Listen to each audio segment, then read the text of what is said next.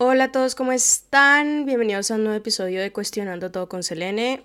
No me voy a presentar porque soy la de siempre.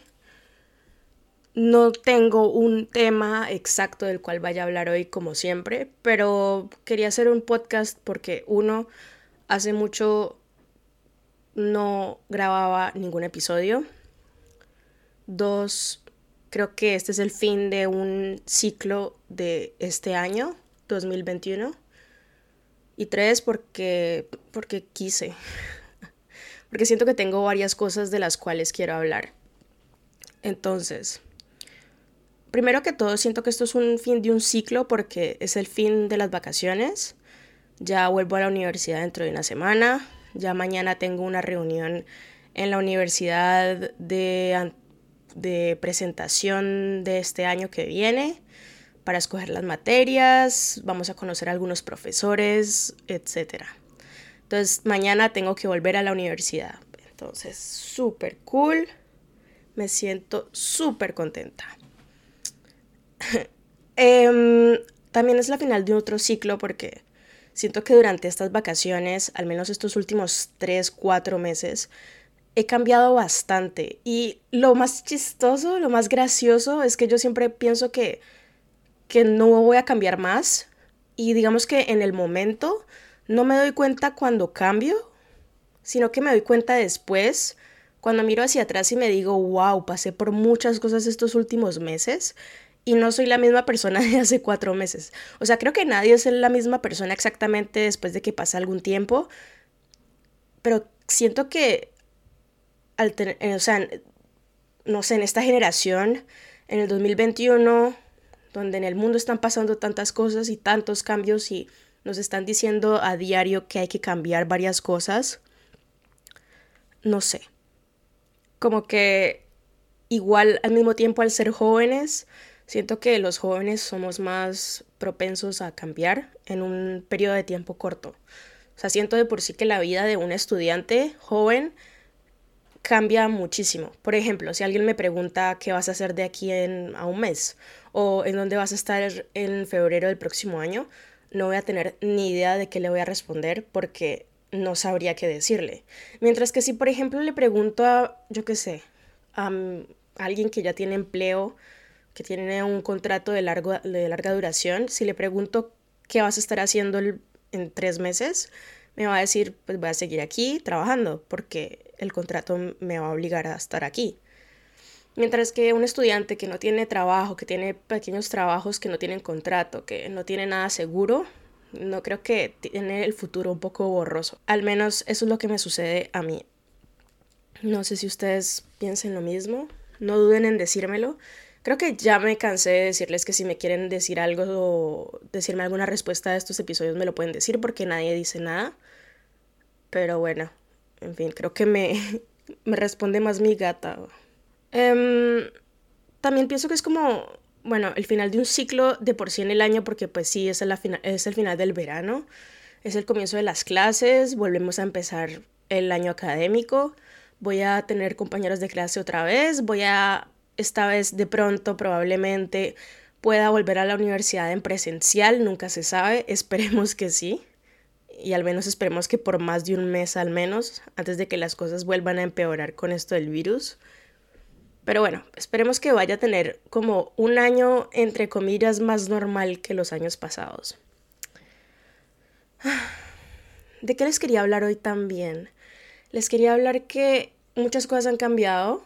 Por ejemplo, yo creo que ya con ustedes he tocado el tema de la depresión y mm, la verdad los invito a si, por ejemplo, están lidiando con depresión o si este es un tema que, por ejemplo, es un poco difícil para ustedes de escuchar, por favor, pues no escuchen este, este podcast por completo porque en todos los episodios estoy hablando de problemas mentales. Bueno, problemas no. En todos los episodios estoy hablando de, de tristeza, de ansiedad, estoy hablando de trouble mentaux, ¿cómo se dice? Eh, desórdenes mentales, lo que sea, desbalances de nuestro cerebro. Y hace poco he tenido una gran curiosidad en saber en serio cómo funciona nuestro cerebro. Por ejemplo, estuve leyendo un libro que es como la insoportable levedad del ser, no sé si así se dice en español, pero en francés es l'insoutenable légèreté de l'être. Y no me gustó, o sea, sí me está gustando hasta ahora, voy por el segundo episodio, el segundo episodio, por el segundo capítulo, y mm, que no se note que hace mucho no leo nada, me la paso en dos series, pero la verdad es que está bastante interesante. Y hay algunos análisis bastante interesantes. Y bueno, en todo caso los dejo que lo lean si no lo han leído, si ya lo leyeron, no sé ustedes qué opinen, pueden decírmelo por, por privado. Em, en todo caso, ahí decía que el alma, pues no es el alma, o sea, no existe como, como un fantasmita por dentro nuestro que es el alma, algo transparente como, yo que sé, una medusa ahí que flota, sino que el, de todo lo que consideramos el alma está encargada la materia gris de nuestro cerebro, lo cual no entiendo absolutamente nada. Y no siquiera estoy segura de si lo estoy diciendo bien.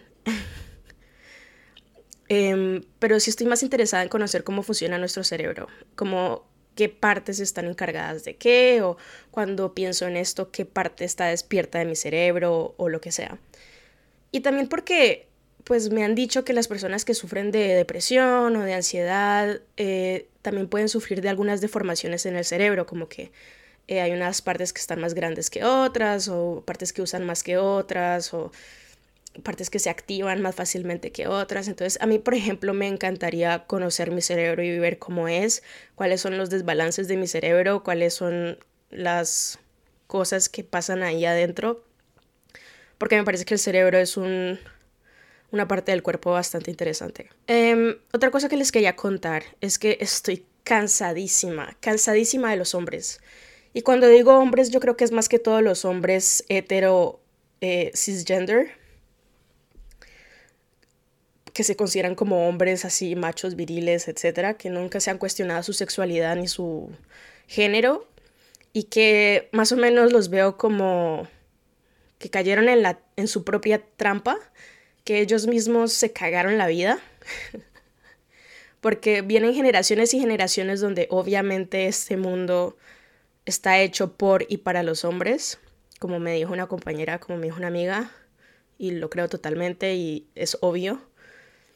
Y ellos mismos se han puesto estándares como tan altos, o sea, como limitado en tantas cosas, que ellos mismos han sido víctimas de su propio invento.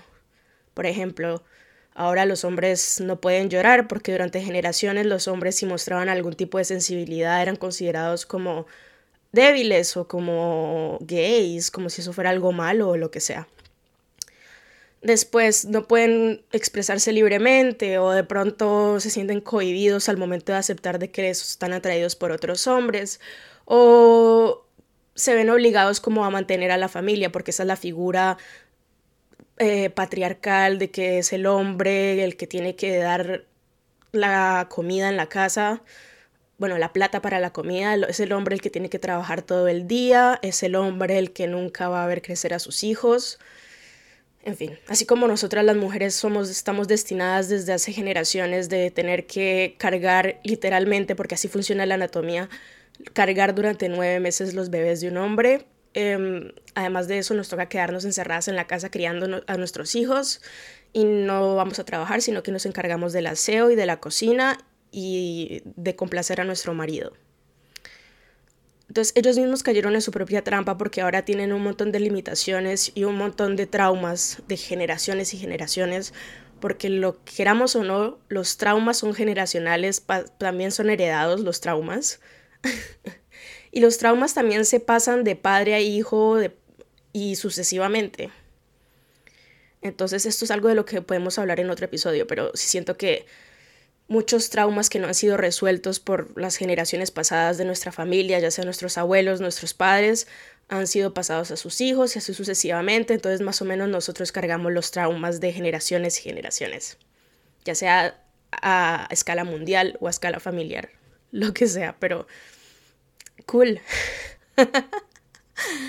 Ay, no. Entonces, últimamente, esto no va a sonar bien, para nada, y estoy tratando de cambiarlo, pero creo que es un método de defensa y la verdad, no sé, menos mal que no soy alguien como con más influencia o que no tiene una audiencia grande, porque pues lo que puedo decir también puede ser bastante polémico, pero estoy empezando a odiar a los hombres. Y otra vez, cuando hablo de hombres, son los hombres cisgender, hombres hetero completamente misóginos, que nunca se han cuestionado nada en su vida, que solamente viven para trabajar, para tener dinero, para tener buenas viejas, o como lo dicen, hembras, lo cual es como aún peor. Pero mm, sí, los que viven de eso y ya, como los que piensan con el pipí y ya. Voy a decir pene, porque pues bueno, pero los que piensan con su pene. Es que a veces me gusta decirlo, decirle pipí como para quitarle importancia. O sea, no es que sea púdica, sino que me gusta como ver esa cosa inservible como, como llamarla como es, como un pipí. como algo ahí accesorio. En fin. Pero entonces muchos de ellos piensan con eso y creo que eso es lo que va a llevar a la ruina al mundo, lo que lo está llevando a la ruina. Pero me estoy convirtiendo en una misándrica, si es que se dice así, pero estoy sufriendo de misandria extrema y eso significa que odio a los hombres. Y eso, eso me ha afectado bastante en mi vida cotidiana, ya sea en mi ámbito profesional, en mi ámbito estudiantil, en mi ámbito amoroso, social, relacional, o sea, como se diga, con mis amigos, con pretendientes, en la calle, en un supermercado, caminando por las calles, en bicicleta, absolutamente en todo lado, en un ascensor, etc. ¿Por qué? Porque estoy, pensando, estoy empezando a tener, a sentir tanta desconfianza hacia los hombres que no les creo nada. Y como los hombres igual existen y son una gran parte de la población, entonces tengo que tener contacto con ellos. Y ya no les creo nada, ya no los tomo en serio. A veces me cuestiono porque hay jerarquías que existen de cierta manera. Por ejemplo, conocí la, la, digamos que conocí el backstage de un restaurante de estrella Michelin. Eso significa un restaurante de calidad. Y el chef es un hombre todos los cocineros son hombres. Las únicas mujeres son probablemente las que se encargan de los clientes, de lo social y de las que se encargan de poner los platos en la mesa, pero no he visto ningún cocinero ahí, ninguna cocinera que de hecho haga algo ahí. Y este es el día en que ese chef todavía ni siquiera sabe cuál es mi nombre y yo estoy ahí para cuidar a su hijo, claro. Ah, y las únicas mujeres que ahí también cuidan a sus hijos, entonces sí, nos encargamos de lo de siempre, pues. Pero por otro lado, es gracioso porque entonces todos los hombres, o sea, se toman muy en serio y todos sufren como esos ataques de rabia completamente incomprensibles que les dan como también cuando, por ejemplo, en un partido de fútbol, que se les nota como esa rabia, ese sentimiento, es todo súper estúpido y súper ridículo que me parece. Pero entonces se toman como muy en serio su trabajo y son así como muy apasionados, lo cual está completamente normal y pues qué bueno que disfruten de su trabajo pero generan un ambiente de tanta competencia, de, no sé, solo les falta como medirse los pitos entre ellos como para ver cuál la tiene más grande. Pero es tan gracioso verlos como enfurecidos, como súper em, apresurados, como súper, ay, no, que están perdidos, que hay un postre que se cayó o lo que sea. Es, pues, la verdad, no, que están preparando una sandía y no la cortaron bien, etcétera. Entonces para mí es un poco irónico, ya que, pues para las mujeres durante generaciones nuestro lugar ha sido en la cocina y ha sido darle de comer a las personas y cocinar. Y ellos están como en un lugar que ellos mismos o sus antepasados le han otorgado a las mujeres y se lo están tomando en serio, es como que se lo están apropiando y además de eso esperan como tomárselo en serio. No sé si de pronto están compensando el hecho de que se la pasan todo el día en una cocina siendo como muy machos, machones, pero en todo caso es muy gracioso ver eso. En fin. Entonces, ahora cada vez que hablo con un hombre es como, bueno, ¿en qué momento va a decir algo estúpido o en qué momento la va a cagar y me va a decir algo misógino? O cuando voy en la calle me digo, bueno, ¿cuántos me van a decir alguna pendejada hoy? ¿Cuántos marranos me voy a encontrar por la calle? Y me, he encontrado en situaciones como de odio, como cuando alguien me hace un comentario fuera de lugar en la calle. Y pues casi siempre son hombres. Y me da tanto asco, lo veo y me da mucha rabia, me dan ganas como de matarlo ahí mismo, me dan ganas de acuchillarlo, me dan ganas de quitarle el pene, de romperle el pene, de cortarle el pene y hacer un asado con él. O tirárselo a los perros o a los marranos o lo que sea, o esa carne ni se come, o sea, qué asco. Entonces, me están dando tanto asco los hombres que no sé qué voy a hacer y no sé cómo voy a hacer para sobrevivir en este mundo. Porque pues voy a tener que verlos por el resto de mi vida. Entonces, creo que voy a tener que crear una gran terapia, una terapia profunda para para poder combatir, yo creo que eso es un método de defensa que estoy creando después de haber sido agredida tantas veces en la calle por hombres o en mi vida cotidiana o haber sufrido de, mm, de comentarios misóginos o de tratamientos extraños o pervertidos por parte de los hombres o de haber sido sexualizado, de ser sexualizada todos los días cada vez que salgo a la calle o de sentir que lo único que vale en mí es mi cuerpo o la manera en la que me veo, mis tetas o lo que sea y nada más o no sé, o que los únicos trabajos que están dedicados para mí son o cuidar bebés o cuidar gatos, y aún así voy a ser tratada como una mierda porque soy mujer y además extranjera. Entonces creo que ese es mi método de defensa o al menos un método de calma personal como para darme un poco de paz interna, ya que siento que hay mucha injusticia en el mundo exterior sobre este tema. Entonces, lo que yo quería cuestionar es y lo que me estoy cuestionando en este momento. ¿Acaso la mejor solución de esto es odiar a los hombres? ¿Odiar punto? Sea, ¿no me estaré convirtiendo un poco en ellos? ¿Haciendo lo mismo? Pero también me digo, es un sentimiento que debo aceptar, que debo aceptar pues, primero que todo para tratarlo y también como para estudiarlo. O sea, no tengo que hacerle la negación a ese sentimiento, sino adoptarlo completamente y saber por qué estoy sintiendo este odio. Pero mi pregunta es, ¿esa es la solución? ¿Debería odiar a los hombres? ¿Qué me aporta a mí odiar a los hombres? ¿Acaso estoy siendo más feliz si odio a los hombres? ¿Acaso estoy sintiendo en serio que hago justicia al odiar a los hombres? ¿O al inventarme o al imaginarme esos escenarios violentos donde les corto el pene? ¿Qué me provoca eso? solamente me puede provocar un poco de desahogo en el momento, pero a largo término no, no es, es muy poco práctico. Eh, también provoca que, por ejemplo, empiece a proyectar mucho ese odio a personas que no se lo merecen. Ah, porque pues espero, ¿no? Pues todavía no los he conocido, pero me imagino que hay hombres que no son tan mierda en el mundo. Creo que algo de lo que aprendí en terapia es que cuando más o menos cuando enseñas al cerebro a detectar ciertas cosas, el cerebro siempre te va a dar la razón. Como que si yo me digo, hoy estoy viendo mucho el color azul, el cerebro te va a probar que tienes razón y va a detectar todas las cosas que vas a ver en tu día que tengan el color azul. Entonces el cerebro siempre va a tratar de probarte que tienes la razón o detectar como las cosas de las cuales estás pensando. Entonces, por ejemplo, si yo digo, todos los hombres son, si le digo a mi cerebro, si me digo todos los días, solo, todos los hombres son unos marranos, todos los hombres son unos pervertidos, no puedo confiar en ningún hombre, solo me van a querer por mi cuerpo, no puedo confiar en ninguno, todos hablan mierda, todos le hacen daño a las mujeres.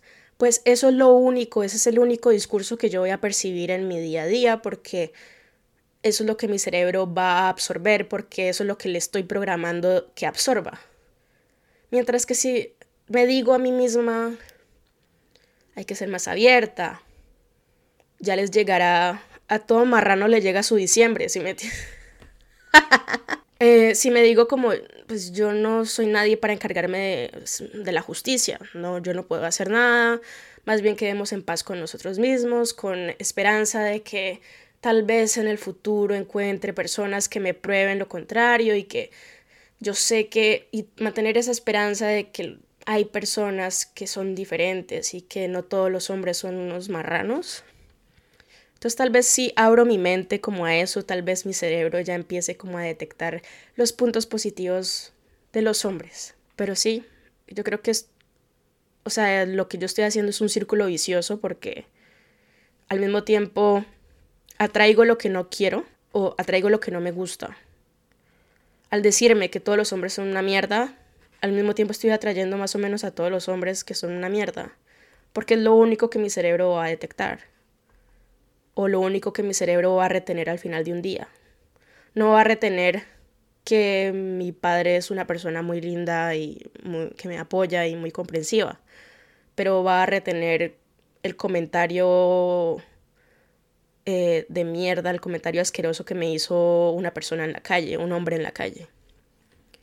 Porque eso es lo que estoy a lo que estoy programando mi cerebro a retener.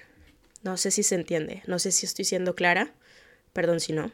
En todo caso, ¿será esta una buena táctica? ¿Y cómo puedo salir de esto? Porque al mismo tiempo es una técnica, una táctica de defensa, como sentir ese, ese, esa desconfianza. Cualquier hombre que se me acerque en la calle, ya sea para pedirme solamente la hora, yo ya me encrespo, o sea, yo ya empiezo a sacar las garras. o sea, yo ya empiezo como a ponerme a la defensiva a ver este qué me va a hacer. Eh, y a veces lo, pues, siento que respondo de manera muy grosera o muy seca. Y me digo, bueno, al final solamente quería la hora o solamente quería una dirección.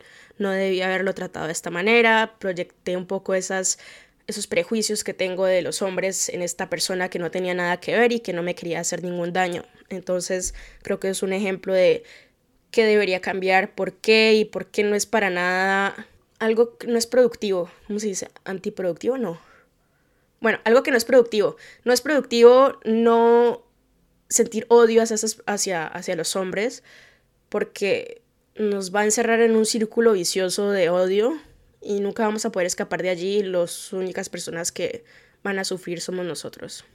O somos, soy yo la que está odiando. Entonces, la única persona que va a terminar sufriendo soy yo y la única que va a terminar amargada soy yo.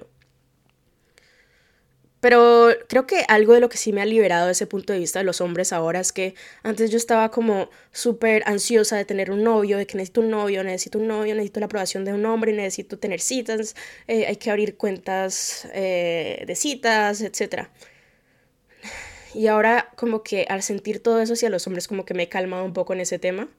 Y también como que eso me ha permitido también actuar de manera como más relajada ante los hombres, como que ya, como los veo como estúpidos, entonces, yo sé que esto está mal, pero como que ya no les meto tanta importancia a las conversaciones que tengo con ellos o simplemente no, no me veo así como tan ansiosa de estar con ellos o nerviosa de hablarles y no sé, pero mm, por ejemplo ahora me doy cuenta de que de que mm, sí puedo ser atractiva a muchos hombres y no necesito necesariamente su su mm, aprobación para ser feliz o para sentirme una mujer bella.